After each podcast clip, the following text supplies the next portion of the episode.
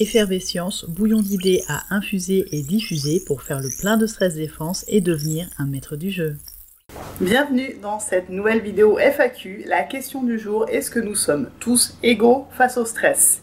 Elle fait directement suite à la vidéo précédente. Cette phrase ne veut pas dire grand-chose, mais en fait si. La vidéo précédente, rappelle-toi, c'était le stress ami ou ennemi et j'expliquais que le stress était aussi une question de perception et le stress était du ciné. C'était notre perception du contrôle faible, de l'imprévisibilité, de la nouveauté et de l'ego menacé, qui sont quatre paramètres auxquels nous sommes plus ou moins sensibles. Et il y a des études qui ont montré, et je voulais en parler dans la vidéo précédente, mais elle aurait été beaucoup trop longue, donc je fais une vidéo spéciale sur le sujet. Donc des études ont montré que la perception des gens du stress allait impacter les effets du stress, à savoir si le stress allait ou non avoir des effets sur eux. L'étude de référence, et le TEDx en l'occurrence de référence sur le sujet, c'est celui de Kelly McGonigal, ça s'appelle faire du stress son ami. Et en fait, cette étude a montré que face à une même situation stressante, les personnes qui pensaient que le stress était nocif pour eux allaient avoir des effets négatifs du stress, notamment des effets sur les artères et le risque cardiovasculaire, tandis que les personnes qui pensaient que le stress n'aurait pas d'effet sur eux, ben le stress n'avait pas d'effet sur eux. C'est une étude qui a retourné le cerveau euh, de tout le monde à l'époque, notamment des médecins et chercheurs avec qui je travaillais euh, bah, sur la prévention du burn-out, du stress et du burn-out, qu'on ne comprenait pas.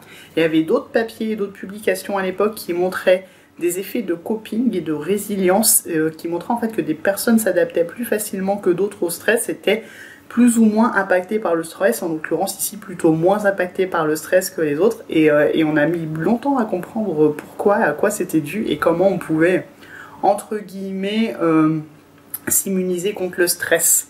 Et ça reste une question de perception et notamment une question d'état. Et une piste de réponse nous a été apportée récemment par ce qu'on appelle la théorie polyvagale. En fait, on a identifié trois états face au stress, l'état de confiance, l'état de méfiance, l'état d'inhibition. L'état d'inhibition, c'est simple, c'est le lapin qui est euh, frisé dans les phares, qui est complètement paralysé, qui face à un stress ne réussit pas à agir. Moi, je l'appelle Mr. Freeze, c'est quelqu'un qui ne peut pas mobiliser euh, son énergie face au stress, il est complètement paralysé. C'est quelque chose de positif dans une logique de survie parce que ça permet de préserver euh, l'énergie, mais c'est quelque chose qui va aussi empêcher d'avancer et qui, s'il est trop présent, va être quelque chose de bah, littéralement paralysant. On a l'état de méfiance qui est en fait la voie sympathique. Ce sont des personnes qui sont toujours en action face au stress, que ce soit dans la lutte, donc l'action, le fait de se battre par rapport à l'événement perçu comme stressant, ou la fuite, le fait de bah, partir, ne pas vouloir affronter la situation de stress, la situation perçue comme un danger, pareil, c'est très très positif, c'est un instinct de survie. Mais le problème, c'est que trop de sympathie qui est trop longtemps, c'est vite épuisant. Et ça, ça va être des personnes qui vont être littéralement bah, impactées fortement par le stress parce que quand on est en sympathique en permanence, alors là, ça consomme, ça demande beaucoup d'énergie.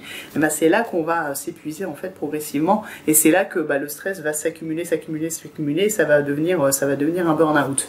Et on a vu aussi qu'il y avait cet état de confiance où là la personne va s'adapter facilement face au stress, ne va pas avoir la sensation d'un stress nocif pour elle quand elle va être face à une situation stressante. Elle va facilement mobiliser ses ressources. On a vu que le stress était une réaction physiologique normale. La personne mobilise les ressources face à une situation perçue comme stressante, le temps de gérer la situation et ça va revenir à la normale.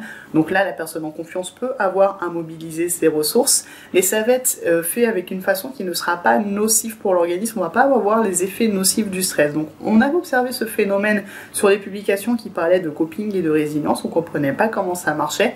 La voie, la nouvelle voie du nerf vague, donc cette voie qu'on appelle vagale ventrale avec deux V comme aware, euh, pour être une piste de réponse. Et on a vu dans des pratiques thérapeutiques et de coaching qu'on pouvait faciliter le passage en mode vagal ventral, donc dans cet état de confiance qui permet de mieux gérer le stress. Il y en a qui sont naturellement, c'est leur mode par défaut dans cet état-là, et effectivement, ces personnes-là vont être moins impactées par le stress.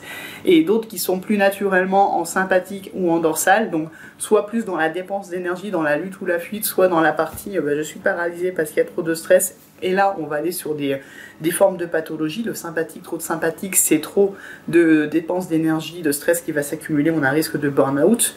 Et quand on est tout le temps euh, en repli sur soi, dans un état euh, dorsal refermé, inhibé, euh, on peut aller jusqu'à la dépression, le bore-out, ce genre de phénomène-là.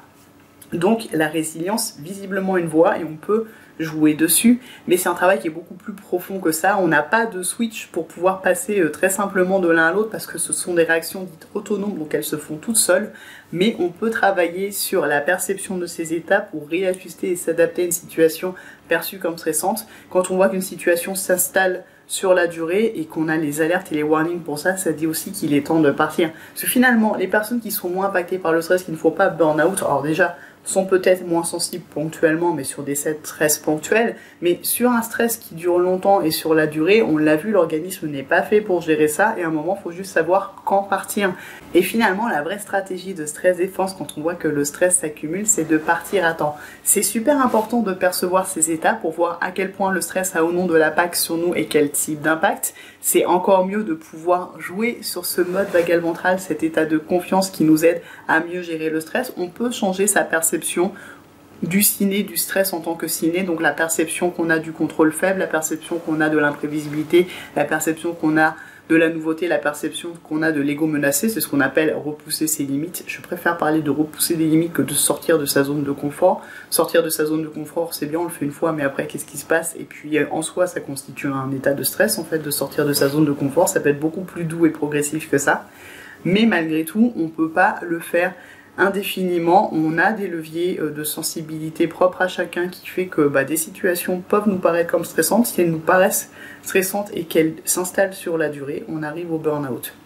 Donc oui, la perception qu'on a de nos stress est très très importante. C'est pas parce qu'on sait qu'il y a des personnes qui sont plus résilientes et qui ont plus de facilité à s'adapter que les autres qu'il faut pour autant les maintenir dans un stress permanent chronique, ce fameux bon stress oui, effectivement, quand on est dans un état de confiance, le stress va être bon. Il va permettre de mobiliser ses ressources, de finir un projet, de préparer une présentation, de bah, se mobiliser face à une échange. Je pense notamment aux sportifs professionnels et aux sportifs en toujours face à une compétition, mais, euh, mais pas sur la durée.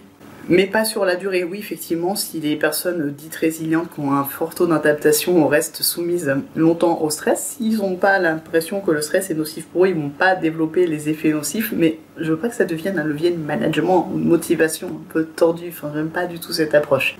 Donc, la réponse à la question, nous ne sommes pas tous égaux face au stress. Il y a des personnes qui sont plus dans un état de confiance, qui vont être moins impactées par le stress. On parlait du cortisol sur le stress, là, ça va être l'ocytocine qui va entrer en jeu. C'est l'hormone de l'amour, mais aussi l'hormone du lien, de la confiance, de la relation à l'autre. Et ça, ça peut se stimuler, ça peut se travailler notamment par l'observation de soi, l'observation des situations et états qui nous mettent en pleine confiance, dans un état de confiance, et on peut jouer dessus pour mobiliser ses ressources face à une situation qui d'ordinaire nous aurait stressé, mais qui du coup, si on joue sur cet état-là, va beaucoup moins nous stresser mais c'est pas une raison pour nager dans le stress en permanence, qui est un peu l'état actuel qui fait l'épidémie de burn-out, parce que ça, ça fait des gens qui sont tout le temps sympathiques à foncer, à forcer, et ça, ça tient pas sur la durée, ou alors qui vont être complètement débordés, dépassés, ils vont passer en mode prostré, inhibé, et, et c'est pas agréable non plus. Donc vraiment, l'idée à avoir en tête, c'est que ça dépend de sa perception du stress, ça dépend de son état, c'est l'état qui fait la perception, c'est l'état qui fait le ressenti de la situation stressante. et quel que soit son état, quelles que soient les situations auxquelles nous sommes le plus sensibles, la priorité reste de se préserver.